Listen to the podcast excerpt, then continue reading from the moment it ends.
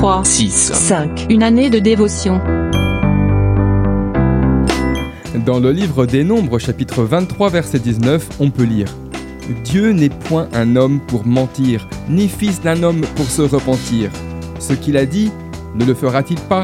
Ce qu'il a déclaré, ne l'exécutera-t-il pas? Il y a quelques années, alors que je me trouvais dans une conférence, je me suis rendu à la cafétéria au moment de la pause. Et là, soudain, j'ai entendu clairement Dieu me parler. Yanis, va dire à cette personne qu'elle va avoir un enfant.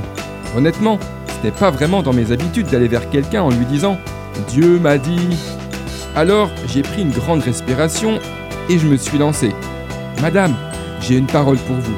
Dieu m'a dit de vous dire que l'année prochaine, vous allez avoir un enfant. La réaction de cette dame fut à la hauteur de ce qu'elle venait d'entendre. Elle se mit à pleurer en me disant que cela faisait des années qu'elle et son mari essayaient d'avoir un enfant. Quelques mois plus tard, savez-vous ce qui s'est passé? Eh bien, elle a donné naissance à un merveilleux petit garçon.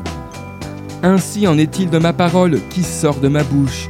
Elle ne retourne point à moi sans effet, sans avoir exécuté ma volonté et accompli mes desseins, nous dit Ésaïe chapitre 55 verset 11. Actuellement, vous êtes peut-être en attente de l'accomplissement d'une parole que Dieu vous a donnée.